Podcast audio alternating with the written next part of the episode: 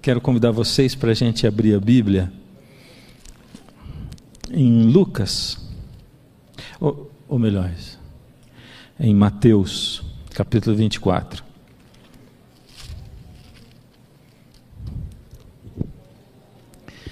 E antes de nós lermos, eu quero convidar você para nós orarmos mais uma vez. Senhor Deus, nós tiramos essa tarde todinha e a noite para estar com o Senhor. Sabendo que o Senhor tira o tempo todo para estar conosco, através do seu Espírito.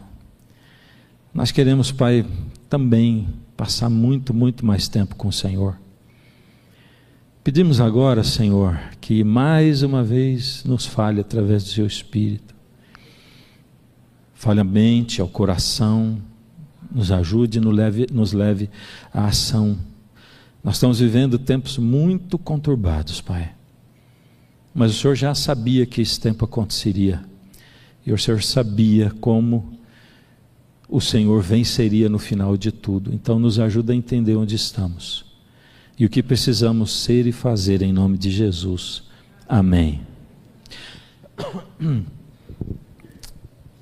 Nesse tempo de Covid, a gente viu, ou eu, eu, todos nós vimos, né, um interesse muito grande despertando para os assuntos da volta de Jesus, não é? De repente, as vigílias aqui começaram, em tantos outros lugares, pessoas pregando e falando de profecia e tal. De repente, uma, uma chavezinha virou e essas coisas começaram a ser pregadas mais, muito mais do que nos anos anteriores. E aí a pergunta logo surgiu: é, quando Jesus vai voltar? Será que Jesus vai voltar logo? Já? Essa foi a pergunta. Jesus está voltando e as pessoas ficaram desesperadas. É interessante porque em momentos assim da história do mundo a gente vê as pessoas é, se despertando ou se assustando. Alguns se despertam de verdade, outros só se assustam. Eu me lembro da época do do, do, de, de, quando caíram as torres gêmeas, né? o 11 de setembro, como é que as pessoas ficaram desesperadas, né? Muita gente voltou para a igreja. E agora, nesse tempo, as pessoas começaram a se perguntar: Jesus está voltando, sim ou não? Os discípulos fizeram a mesma pergunta para Jesus: Senhor, nós queremos saber quando o Senhor volta. Se o Senhor já está voltando, ou que sinais a gente tem disso aí? E Jesus dá uma série de sinais, uma lista, que estão aqui em Mateus capítulo 24. Tem outros lugares também, mas aqui tem. E dessa lista ele dá o que é como o último sinal a se cumprir antes de Jesus voltar. E esse é o verso áureo dos sinais da vinda de Jesus, que é o verso 14 de Mateus 24. Ele diz assim: e será pregado esse evangelho do reino por todo o mundo, para testemunho a todas as nações, e então virá o fim. Bom, então, se o que nós queremos saber é se Jesus está voltando, a primeira coisa que nós temos que fazer, ou a primeira pergunta que nós temos que responder é assim: o evangelho já foi pregado? Se ele já foi, ele está voltando agora. Se ele não foi, ainda não.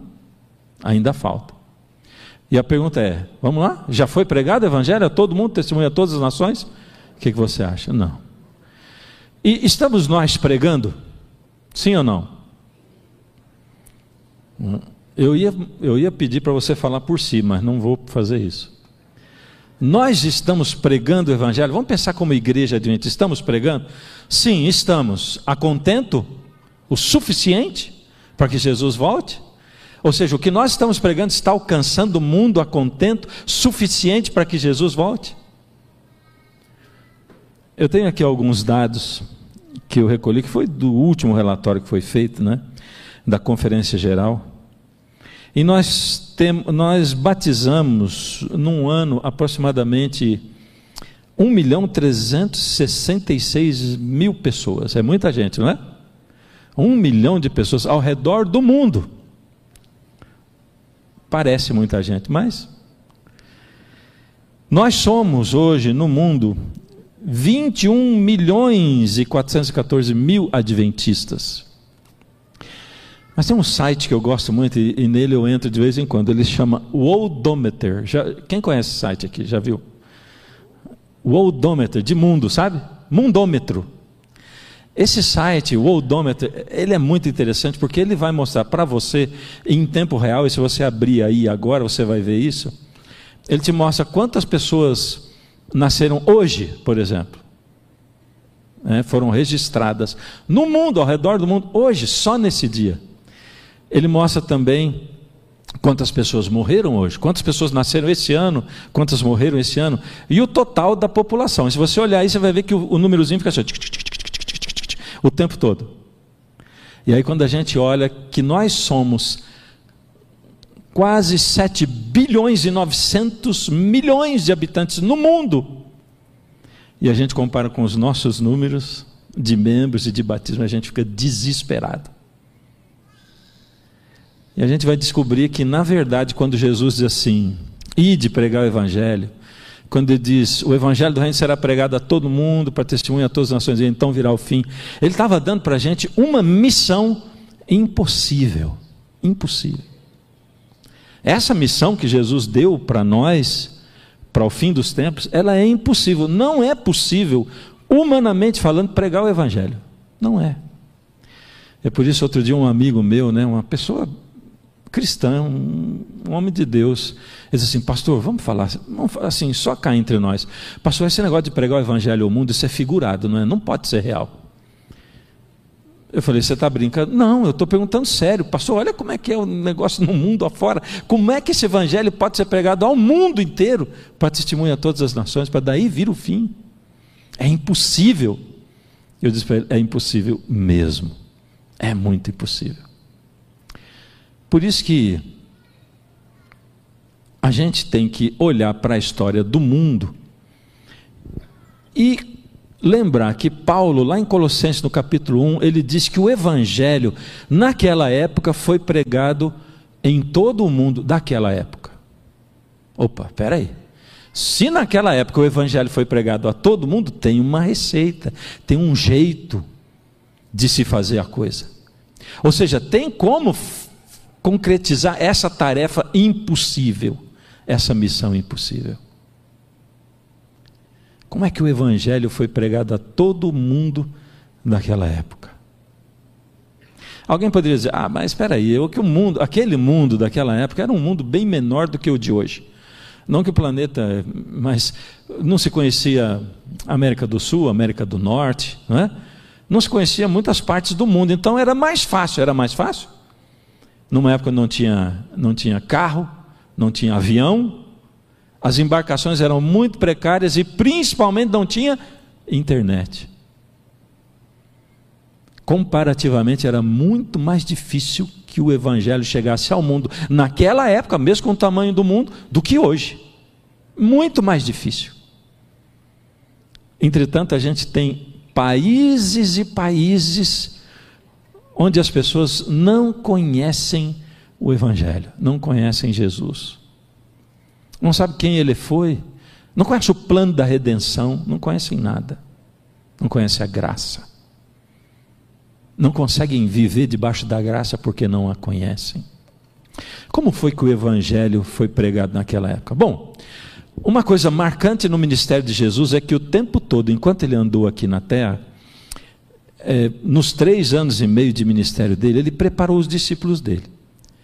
E ele dizia essas palavras: Ide por todo mundo. Esse evangelho do reino será pregado por todo mundo para testemunho. Então virá o fim.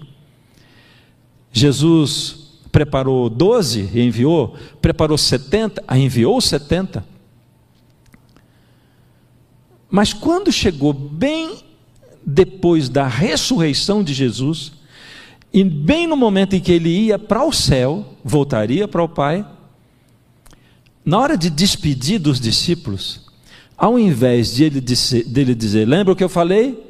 Eu disse para vocês o tempo todo, preparei para você, preparei vocês. Vão, preguem o evangelho, né?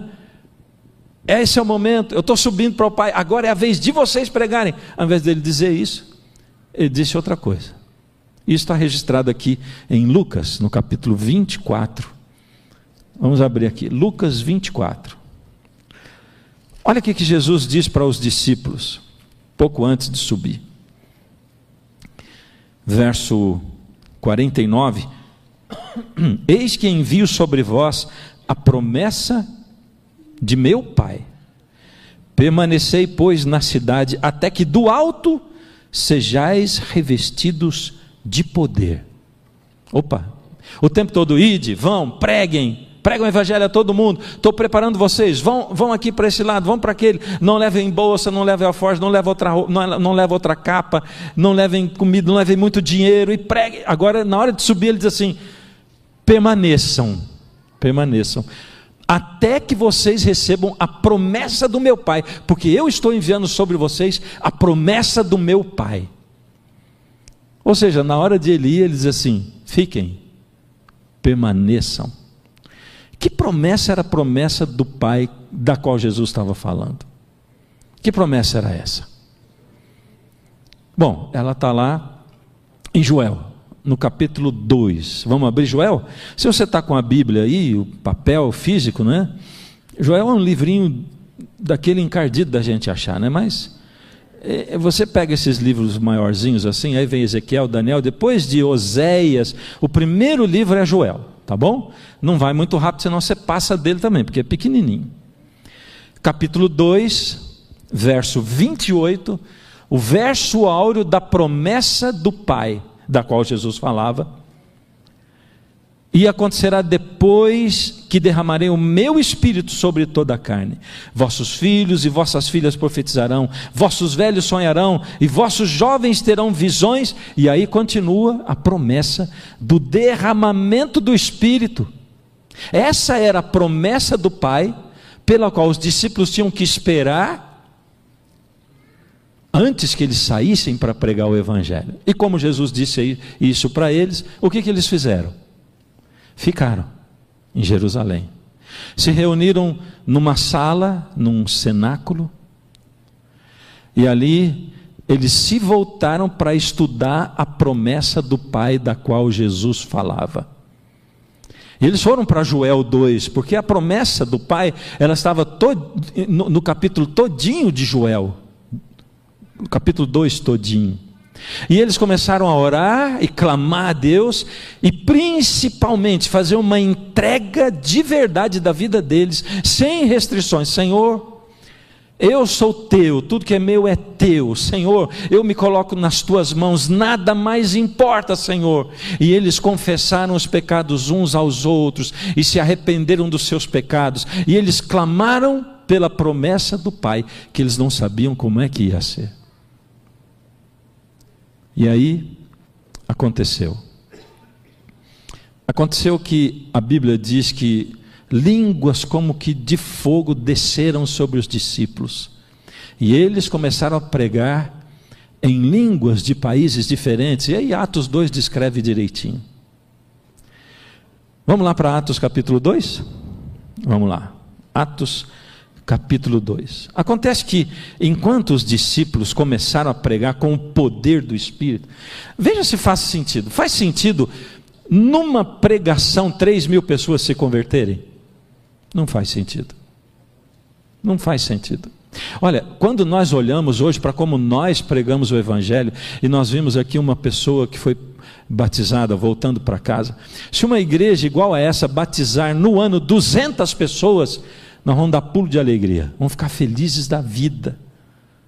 Se batizar mil, nós já vamos dizer que o Pentecostes está acontecendo. Num ano, num ano, uma igreja. Mas infelizmente o que a gente vê não é isso. Nosso crescimento é moroso, é lento. Hoje a gente tem muito esforço, tem muito ministério, a gente tem muita estratégia, a gente tem muito método, a gente gasta muito dinheiro, investe muito dinheiro. E o resultado que a gente vê é o quê?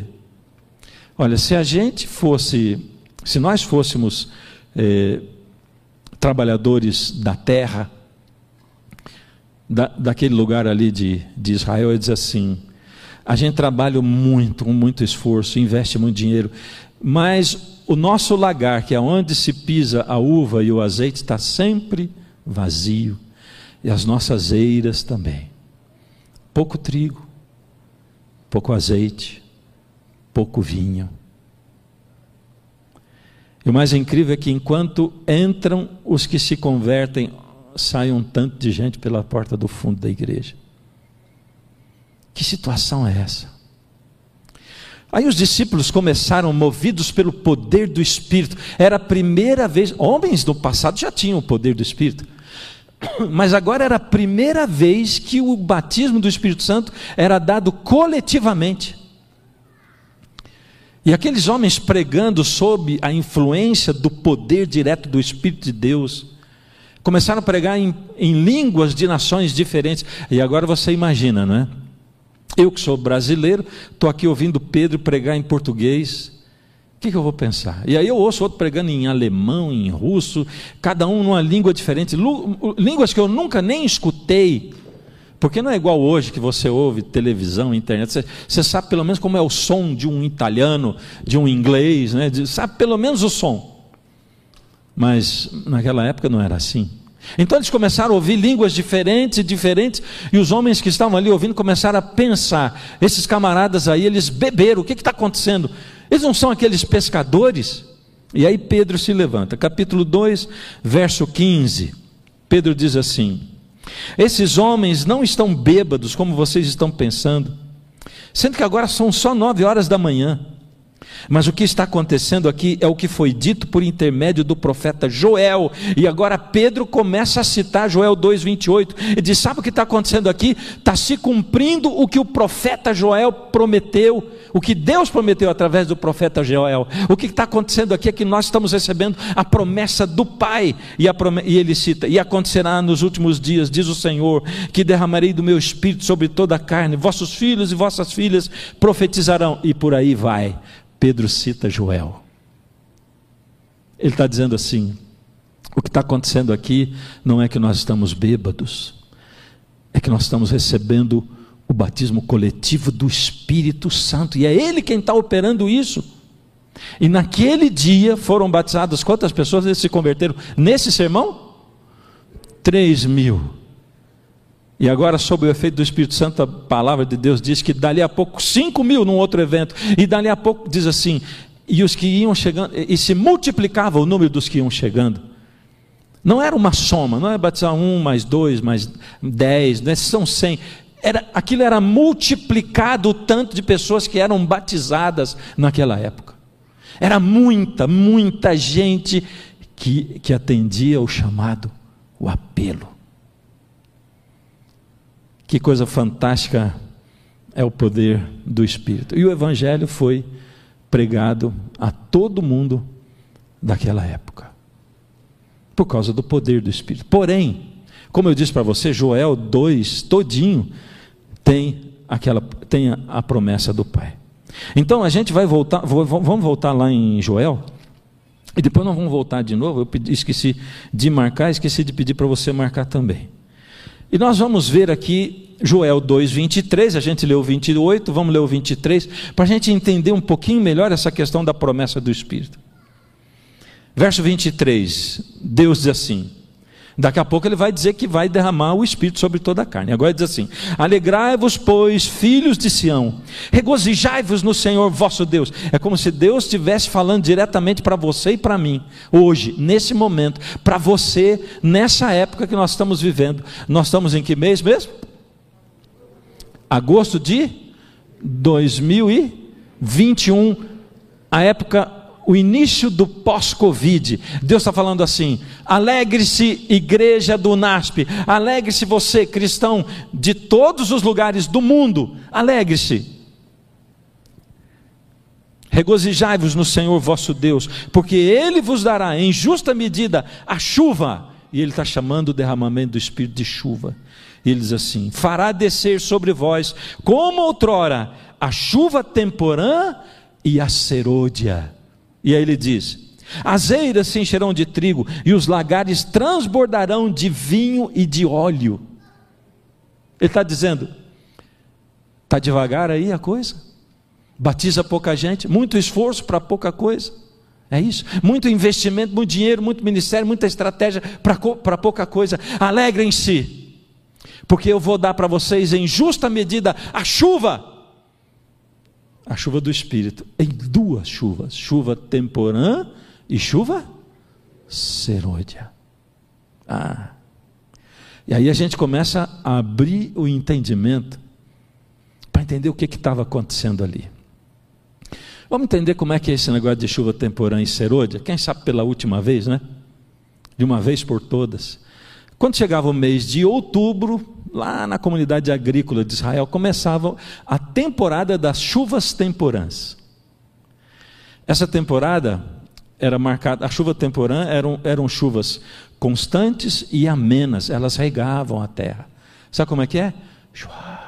Aquela chuvinha assim, meio-dia, um dia inteiro, às vezes três dias chovendo, mas chuva amena. Então, quando chegava em outubro, os agricultores de Israel preparavam o solo, afofavam o solo, e quando caía a primeira chuva temporã, eles já semeavam, e ali a chuva ia regando a semente, e ela ia crescendo. Primeiro que aparecia era uma, era uma plantinha tenra, é, frágil, mas ela ia recebendo aquele regadorzinho, que era a chuva temporã. Caía até meados de janeiro. Ela ia crescendo e crescendo, e quando ela já estava grande e forte, e o grão quase maduro, aí, em meados de janeiro, começava a temporada das chuvas serôdia. Serôdias. Como é que era? Aí já era diferente. Era o que a gente chama de pé d'água, aguaceiro. Meia hora de chuva inundou São Paulo. É isso. Pé d'água aguaceiro. Era esse o tipo de chuva. Porque para o grão poder florescer, para ele poder amadurecer de vez, precisava de uma chuva forte. Agora imagine uma chuva forte, um pé d'água caindo sobre uma planta frágil. O que, é que vai fazer com isso? A planta tem que estar forte para que essa chuva, esse aguaceiro, faça o devido efeito. O que Deus estava dizendo era o seguinte: é que sem chuva não tem como a semente do Evangelho brotar. Não tem como.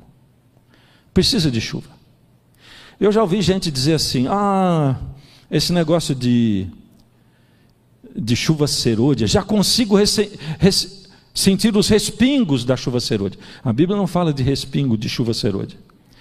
E pelo menos eu, pode ser que eu esteja errado, mas nunca li em lugar nenhum respingos de chuva serôdia.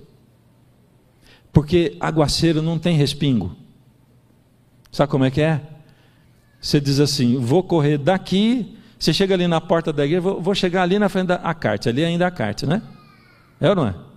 É. Vou correr, vou, daqui ali, quantos metros dá? Será um 20 metros? Será? Não sei.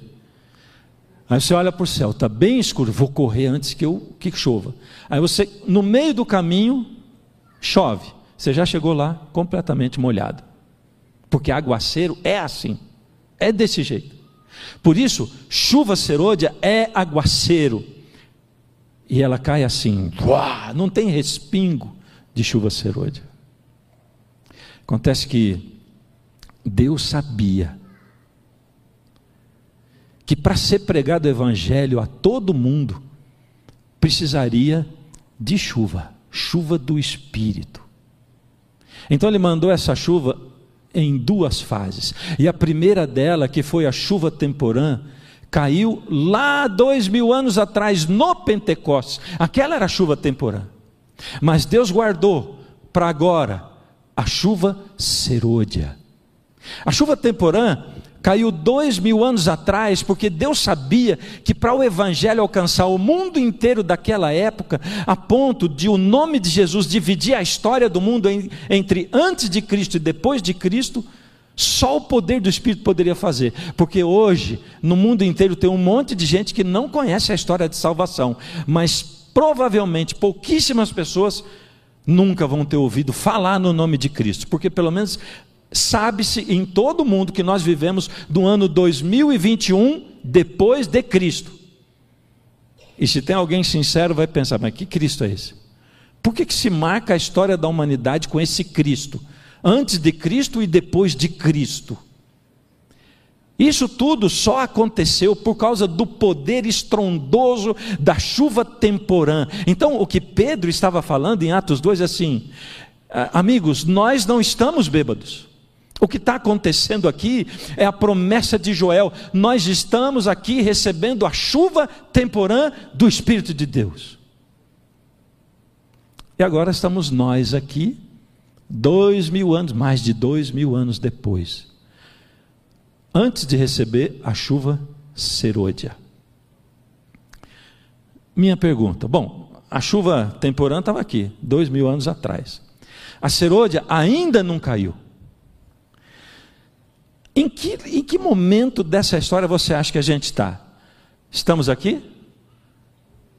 O que, que você acha? Mais para lá? Sim? Acertou? Mais? Daqui a pouco vocês vão fazer passar, né? Eu acredito igual a vocês. Agora eu vou fazer uma pergunta importante.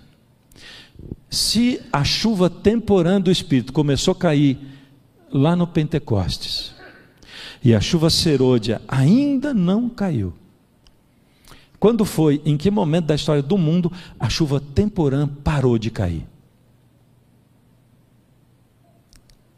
Em que ano?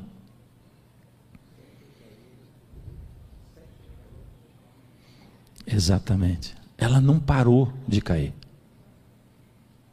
Espera aí. É, aquela chuva do Espírito do Pentecostes nunca parou de cair? Não. Sabe por quê? Porque a chuva temporã, ela só parava de cair, ela era substituída pela chuva serôdia.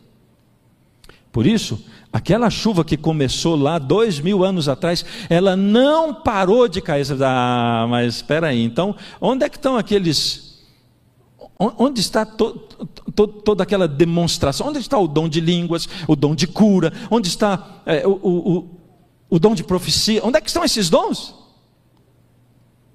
Bom, em primeiro lugar, eu quero resolver com você um assunto, né? A gente é muito ficcionado, se não tem isso, não tem o espírito. Não, não. Se você ler primeiro aos Coríntios, você vai ver que Paulo lida com a igreja de Corinto, que era uma igreja assim, uma igreja que dizia que tinha os dons, onde todo mundo queria o dom de língua, mas tinha uma língua estranha lá dentro, onde todo mundo queria o dom de profecia, porque queria profetizar. Eu profetizo sobre você. Eu profetizo. Todo mundo queria o dom de cura. E Paulo diz assim, gente, primeiro vamos organizar essa coisa, porque está tudo desorganizado. Outra coisa, gente, por favor, entendam uma coisa. Ele diz lá em 1 Coríntios 12, o finalzinho, diz assim: O Espírito Santo distribui os dons segundo lhe apraz. Ou, se, ou seja, o Espírito distribui segundo a vontade dele. E ele dá esse dom para essa época porque ele acha necessário, mas ele não dá esse dom nessa época porque ele não acha necessário. E daqui a pouco ele vai dar esse dom e outros talvez que nós nem conhecemos. Mas é ele quem escolhe o dom que ele vai dar. E aí Paulo diz: Mas eu vou fazer um apelo para vocês. Busquem os melhores dons. E aí ele entra no capítulo 13, onde ele diz assim: E eu vou apresentar para vocês o maior de todos os dons. E qual é esse maior de todos os dons? O amor. O amor. Queridos, quem tem a plenitude do Espírito, ama é amor. É amor. Transborda amor, compaixão, misericórdia. E amor é mesmo. Sabe, quando eu olho para Gálatas 5, onde Paulo descreve, ele descreve as obras da fé e o fruto do Espírito, ele diz assim: porque o fruto do Espírito é amor. E na minha concepção, dois pontos, e tudo que vem depois são os gomos dessa grande laranja chamada fruto do Espírito. Aí descreve o que é amor, compõe esse grande fruto que é o amor, a manifestação plena do Espírito. Como é que você sabe que o seu irmão tem o Espírito? E desculpe se você respondeu, você não sabe, porque não é da tua conta. Entendeu? Não é da nossa conta. Por que você quer saber do teu irmão? Como é que você sabe que você tem o Espírito? É se o amor de Deus começa a brotar em você, sabe? Aí sim.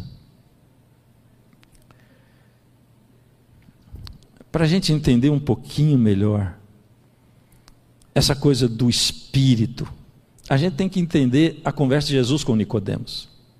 Lembra?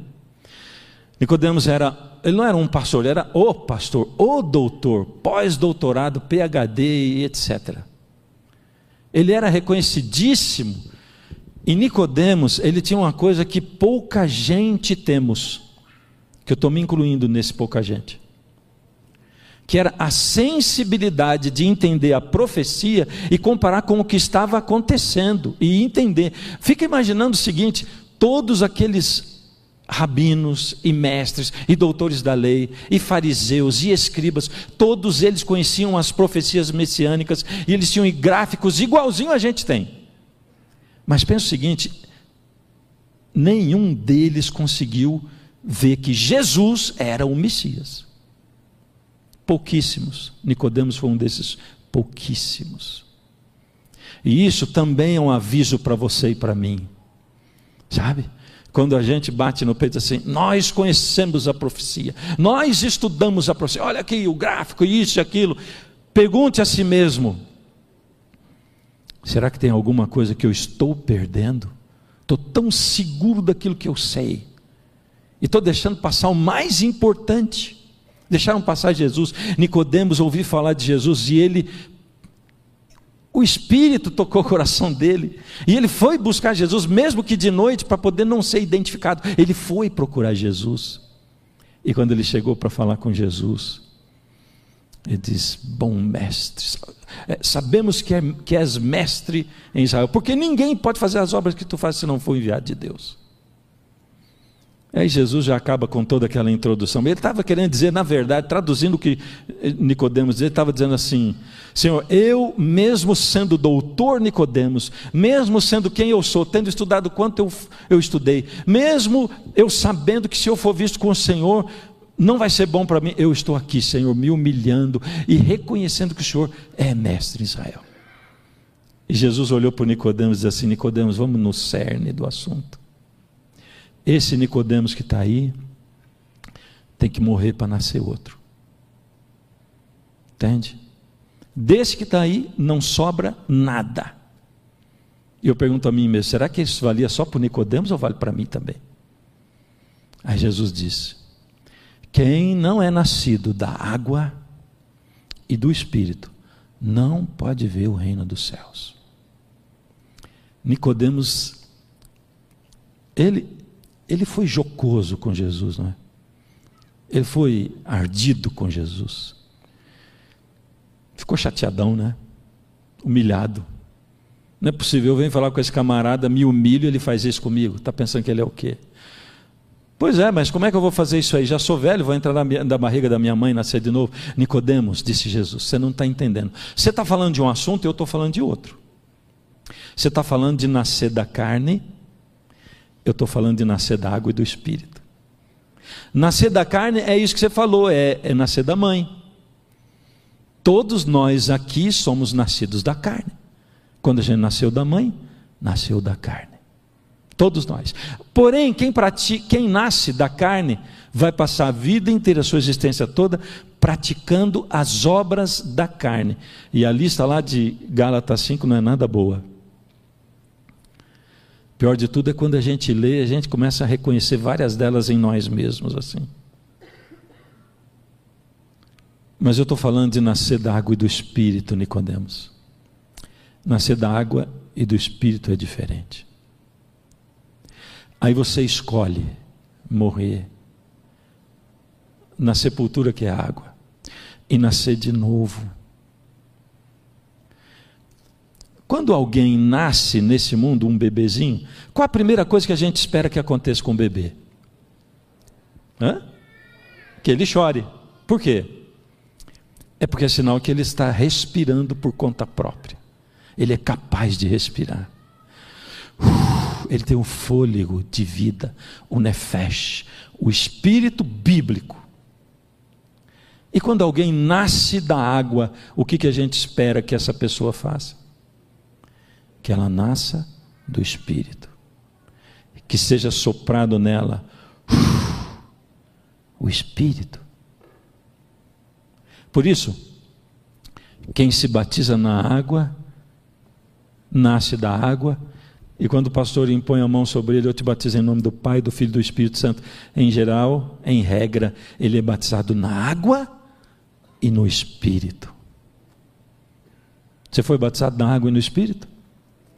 Foi ou não foi? Hum. Mesmo assim dá uma duvidazinha, né? Ah, não, mas ele falou que quando eu fui batizado na água, então acho que eu sou. É importante ser batizado na água? Muito. E no Espírito? É, muito importante. E não é estranho que a gente nem saiba direito esse assunto. Né? Quando alguém batiza na água, nasce de novo. É por isso que Ezequiel fala, eu amo aquela profecia né, dos ossos, o vale dos ossos secos. Porque tem uma sequência de milagres. Primeiro os ossos estão secos, aí Deus manda profetizar sobre os ossos, ele profetiza, e aí o que acontece? Os ossos se juntam e se transformam em esqueletos. Não era esqueleto antes. Isso já é um milagre.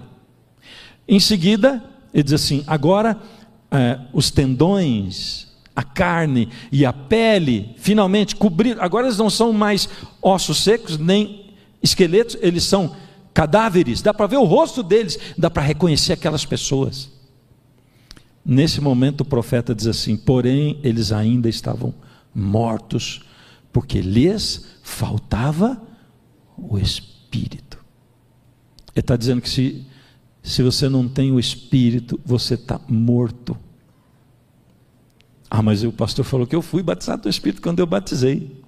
O problema é que 1 Tessalonicenses 5,19 tem um texto bem curtinho que diz assim: Não extingais o Espírito, ou não apagueis o Espírito. Isso quer dizer que o Espírito pode ser apagado. Ele pode ser apagado. E como é que ele é apagado?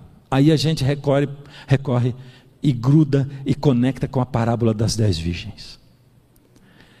Dez virgens, cada uma tinha uma. Me ajudem, uma lâmpada, lamparina. Mas quantas lamparinas estavam acesas? As dez. Porque lamparina apagada não serve para nada, tinha que estar acesa. As dez. Bom, de repente, elas dormiram, e quando elas acordaram, o que, que tinha acontecido com as lamparinas? Estavam apagadas? Lembra o que elas dizem? Dai-nos do vosso azeite, porque as nossas lamparinas estão se apagando. Estava bem no finalzinho o fogo. E agora eu vou, eu vou comparar, vou aplicar. Quando a gente batiza, cada um de nós recebe uma lamparina acesa. Entende? Você foi batizado na água e no Espírito. E aquela luz é, é o significado de que o Espírito está vivo na sua vida. Ele não está apagado. Porém, você foi para casa e dormiu. E no outro dia, como é que está essa chama aí? Apagando. E aí você tem que pedir para Deus encher de novo do azeite, do Espírito. E aí o fogo de novo volta. E no outro dia a mesma coisa, e no outro dia a mesma coisa. Então, se você foi batizado na água e no Espírito, mas você deixou de buscar Deus, deixou de conectar com Deus, deixou de clamar pelo seu Espírito, deixou de comparecer à presença dEle em intimidade, deixou de conhecer Jesus profundamente, intimamente todo dia, você apagou o espírito, extinguiu o espírito, e a sua lâmpada provavelmente está apagada. E agora a gente descobre, descobre que a chuva temporã que caiu dois mil anos atrás e que continua caindo até hoje, ela é nada mais, nada menos do que batismo diário do Espírito Santo. Para não esquecer nunca mais. O que, que é chuva temporã? Vamos falar de novo? O que, que é chuva temporã? Batismo diário do Espírito Santo. E é por isso que tem gente que confunde, diz, ah, eu começo a sentir respingos da chuva serôdia. Não são os respingos. Acontece que essa chuva temporã está disponível para você e para mim. E Deus está dizendo: busque, clame, peça, bata, eu vou dar para você. Eu vou derramar esse batismo sobre você, eu vou derramar essa chuva temporã para que a tua planta espiritual cresça, se fortaleça, porque daqui a pouco eu vou derramar sobre toda a carne a chuva serôdia. É isso que vai acontecer. E sabe, é importante a gente estudar sobre a volta de Jesus e falar sobre ela? Sim ou não? É muito importante. Mas sem o derramamento do Espírito, Jesus não volta. E hoje eu estou assistindo com, com a minha alma e o meu coração fervendo de alegria Pessoas despertando para tentar entender como é que pede o batismo diário do Espírito, como é que se conecta no Espírito. Pessoas e muita gente buscando, peraí, o que está acontecendo? E de repente um movimento que acontece, de gente buscando, e para mim esse é um dos grandes sinais de que Jesus está prestes a voltar, porque o desinteresse é generalizado também enquanto alguns se acendem com interesse de saber sobre o batismo do Espírito Santo, outros vão vivendo como se nunca Jesus fosse voltar e como se a gente não precisasse mudar nada. Mas tem um, uma palavra em Joel 2, lembra que eu falei que ia voltar lá? Em 2,28, que me deixou com a, com a pulga atrás da orelha uma palavra em Joel 2,28. Sabe que palavra é essa? Que aqui diz assim: E acontecerá depois que derramarei o meu espírito sobre toda a carne. E aí diz o que vai acontecer: Vossos filhos, vossas filhas, vossos velhos, vossos jovens, é o que fala. Sabe que palavra é essa? É a palavra depois. Eu nunca nem tinha notado que ela estava aí, mas de repente, como se esse depois, pá! E acontecerá depois. Depois do quê? Que eu vou derramar o meu espírito. Bom, se ele está dizendo acontecerá depois que derramarei o meu espírito, eu quero saber, porque eu estou aqui no antes. Então, se eu entender o que eu tenho que fazer agora, nesse momento, vai acontecer que depois disso Jesus vai derramar o Espírito Santo como chuva serôdia, como pé d'água, como aguaceiro, porque tem coisas que vão acontecer nesse fim de mundo nesse fim dos tempos, que somente perseguição, somente batismo do Espírito é que vai conseguir fazer para agitar esse mundo. E eu fui procurar se em Joel 2 tem a palavra agora, porque eu quero saber o que tem que acontecer agora. Porque disse, depois eu vou derramar. Então o que, que tem que ser agora? Agora. E eu encontrei essa palavra agora ela está em Joel capítulo 2 mesmo. O verso é o verso 12. E aqui diz assim: Ainda assim, agora mesmo, diz o Senhor, Convertei-vos a mim de todo o vosso coração, e isso com jejuns, com choro e com pranto. Rasgai o vosso coração e não as vossas vestes. Ele está dizendo assim: agora é o momento de vocês se converterem a mim, não uma conversão comum, não uma entrega qualquer, não atender um apelo qualquer. É o momento de se converter como? Com jejum, com choro e com pranto. É hora de você rasgar o seu coração e não a sua roupa. É hora de você deixar de parecer cristão e você começar a ser cristão de verdade, autêntico, genuíno. É hora de o amor de Deus florescer da sua vida para a vida das outras pessoas. Ele diz assim: Rasgai o vosso coração e não as vossas vestes, e convertei-vos ao Senhor vosso Deus, porque Ele é misericordioso e compassivo e tardio em irar-se, grande em benignidade e se arrepende do mal. Pensa numa oportunidade boa para Deus dizer assim: convertei-vos a mim, porque senão eu vou fazer descer fogo do céu em você ao invés de chuva.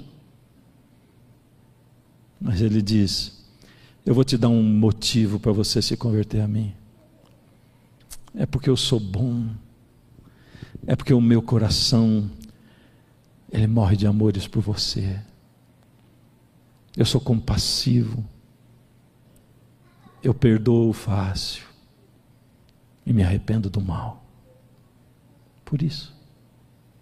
O meu amor está aqui para transbordar sobre você e para constranger você de tal maneira que você vai dizer: como que eu posso não aceitar esse amor tão grande? E quando o meu amor jorrar sobre você, ele vai jorrar de você para os outros também. Aí ele diz assim, verso 15: Tocai a trombeta em Sião, é urgente, anuncia Promulgai um santo jejum, proclamai uma assembleia solene, reúna o povo, é isso aqui que o pastor Gilson está fazendo.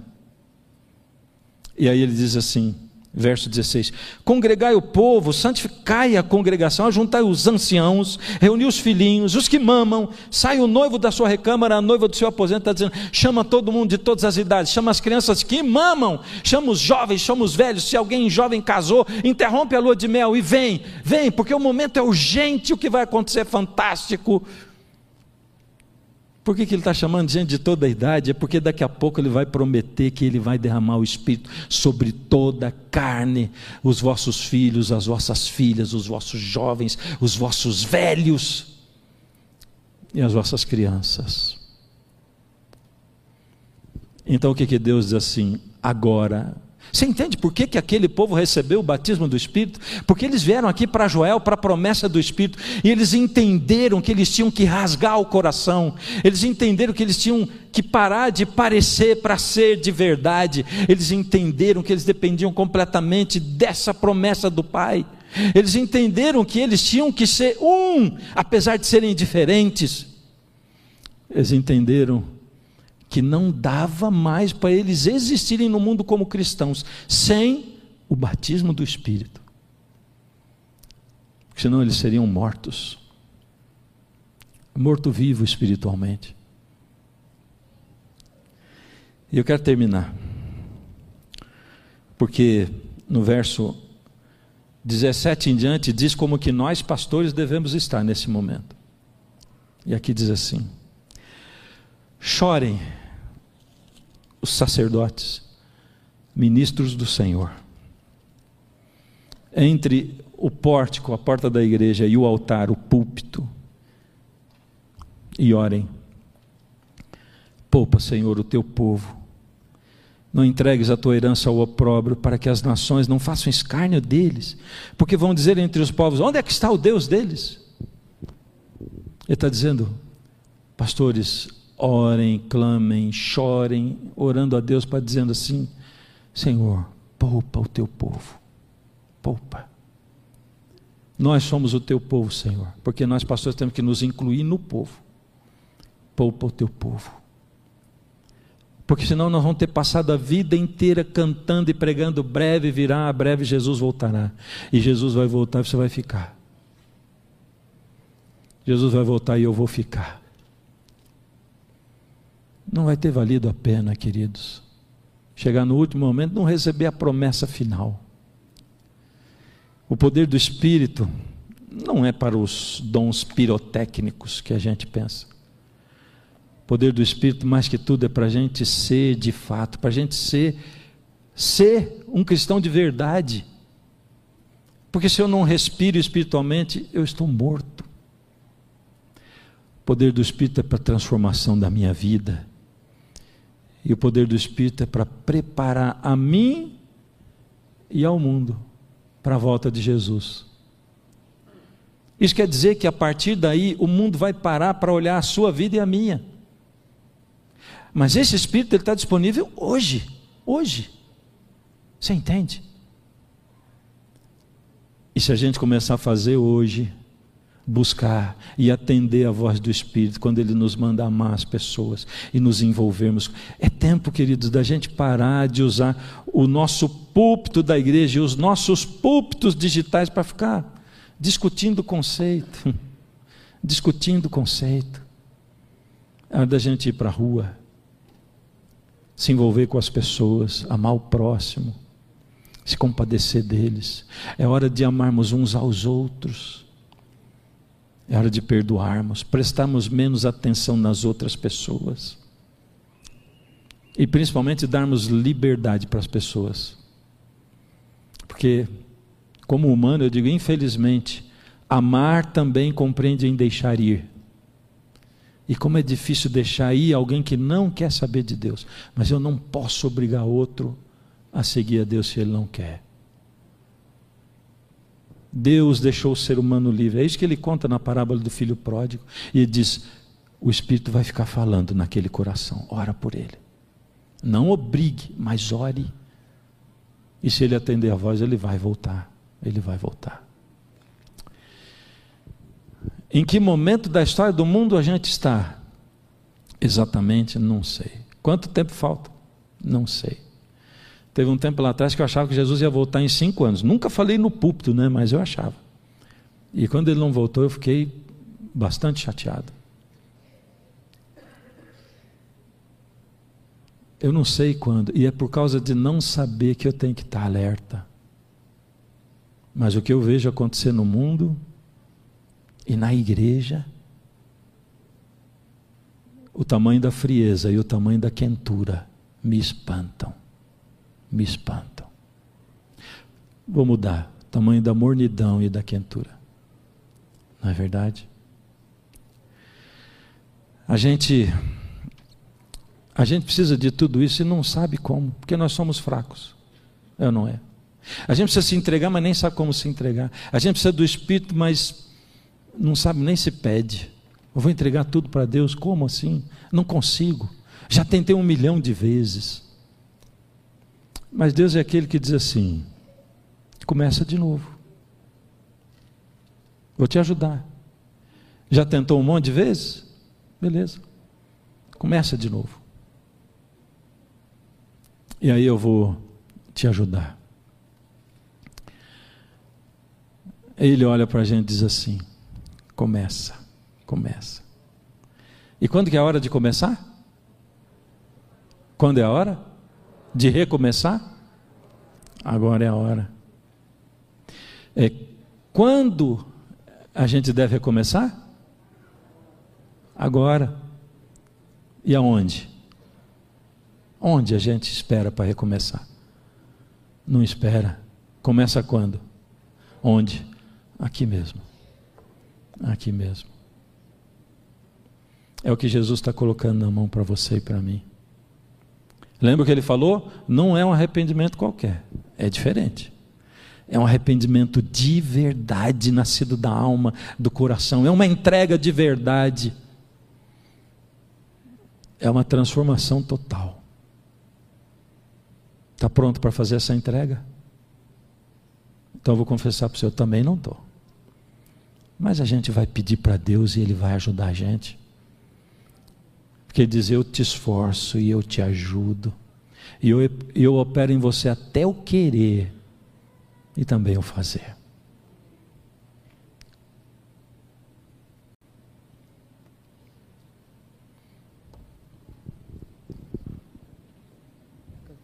Já está equalizado, tá? Cadê a música? Cadê a música? Eu vou chamar você para cantar essa música com a gente também, tá bom? Assim que ela começar a tocar. Ela vai ser a sua entrega, tá bom? Quem sabe na hora você cantar a sua entrega, você canta a minha entrega, é total. Eu não vou cantar, senão a gente vai se confundir os quatro aqui. A minha entrega. Ao invés de falar você não pôde, você diz eu já não pude mais adiar. Jesus tocou ao meu coração, tá bom? Vamos fazer isso.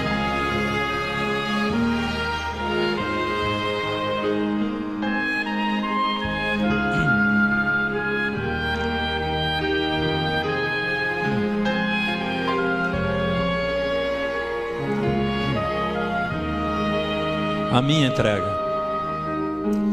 A minha entrega é total. Eu já não pude eu já não pude mais adiar.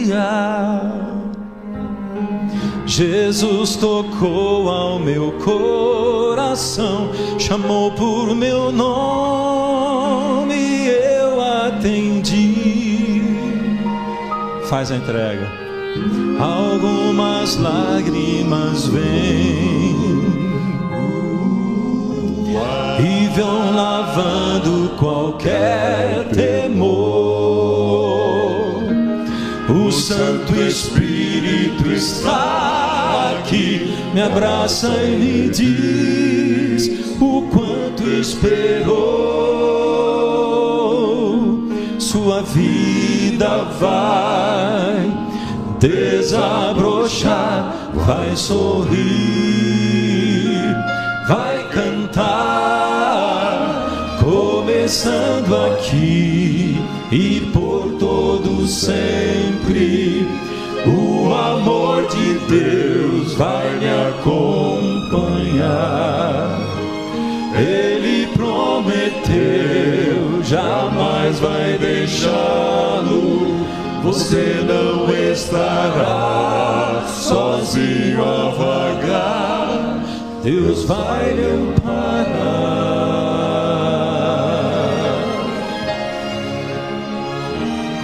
Não pense em amanhã, não. Pense em hoje. Faz a entrega hoje. Amanhã Deus pertence. Ele vai dar outra força amanhã. Ele vai dar o poder do Espírito amanhã de novo. A gente precisa dar porção para cada dia, para cada momento, para cada hora da nossa vida. Então pensa assim: se o amanhã lhe trouxer temores, dúvidas e pesar, Jesus ao seu lado vai estar para completar começou. Sua vida vai desabrochar, vai sorrir, vai cantar, começando aqui e por todo sempre. O amor de Deus vai acompanhar. Prometeu, jamais vai deixá-lo. Você não estará sozinho a vagar, a vagar, começando aqui e por todo sempre. O amor de Deus vai lhe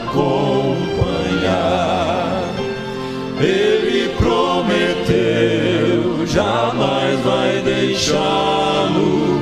Você não estará sozinho a vagar. Deus vai lhe amparar.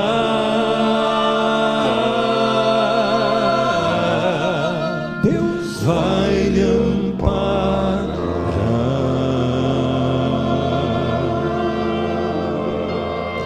Queria chamar o Davi aqui. Aqui, Davi, por favor. Fica do jeito que você está. Amigo, quem é pastor uma vez não deixa de ser, entende? E depois, se Jesus estivesse hoje aqui e me perguntasse assim: por que, que você está aqui? Eu ia dizer: porque o Senhor me chamou. Chamou para quê? Pastoria das minhas ovelhas, não é? Sempre. Então, é isso, amigo. Eu gostaria que você orasse com a gente. Se quiser dizer alguma coisa para essa congregação. Boa noite, minha igreja. Meia hora. Pessoal, bem rapidinho. É, quando o pastor Josué estava falando aqui há pouco, fazendo alguns exercícios e disse que estávamos enferrujados, eu estava pensando, quem está enferrujado sou eu mesmo, mas disso aqui, do púlpito.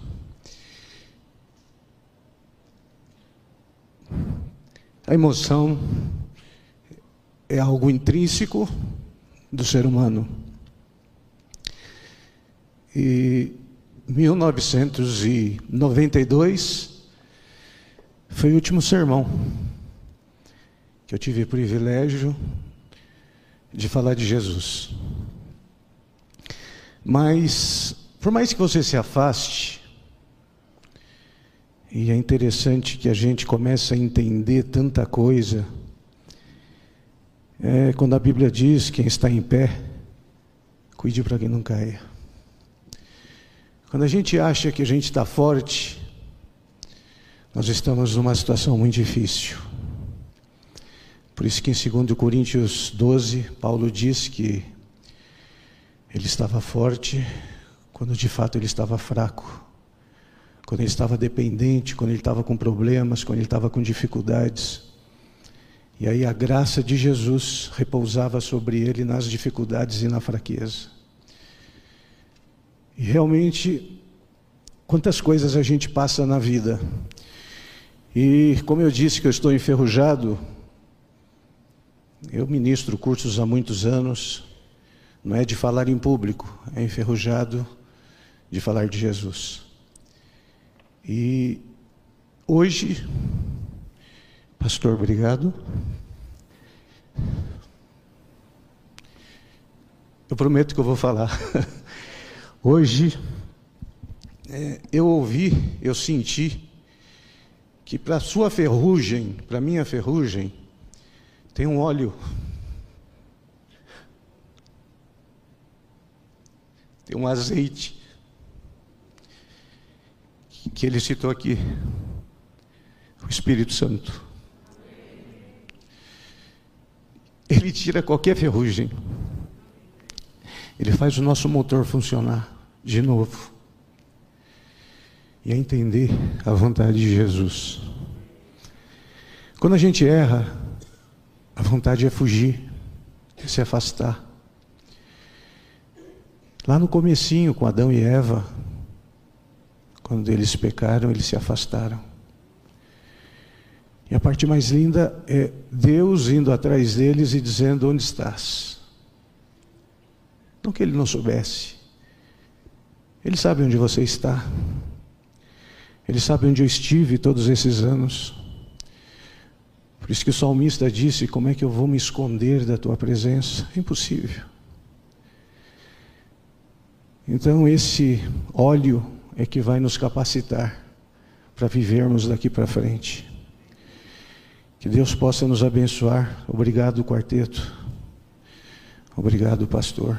Obrigado, igreja, por me estarem me recebendo aqui hoje. E quando Deus disse: Onde estás? Para mim é o centro do Evangelho. É o divino buscando o humano. Que Deus abençoe a todos nós, a minha família. Vamos orar. Grandioso Deus, nosso Senhor. É difícil, humanamente falando, agradecermos tudo que o Senhor tem feito em nossa vida.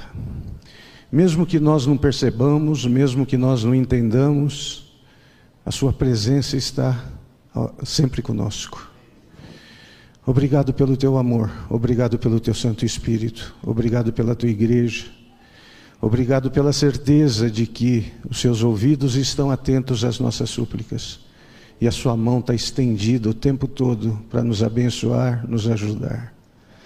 Leva-nos, Santo Deus, com a tua paz. Leva-nos, Santo Deus, com a certeza de que somos amados. E, Santo Deus, que alegria agora podermos também saber que há alegria no céu. E como é bom sentirmos que estamos fazendo Jesus feliz também. Nos entregamos em tuas mãos. Deus seja louvado. Em nome de Jesus. Amém.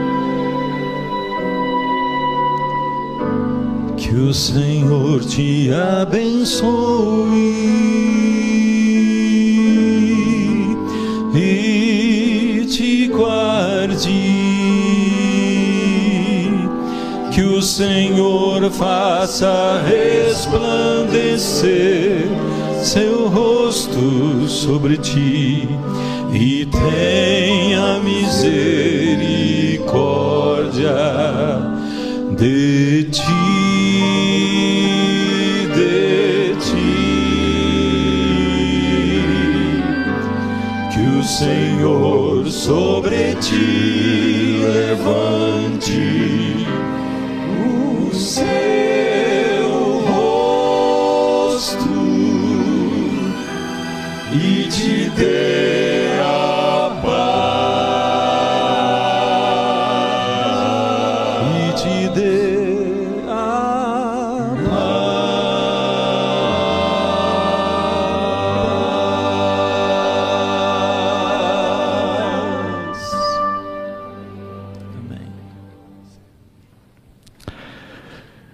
Você que está nos assistindo, escreve aí no chat do YouTube ou no Facebook uma palavra de louvor e adoração ao nome de Jesus.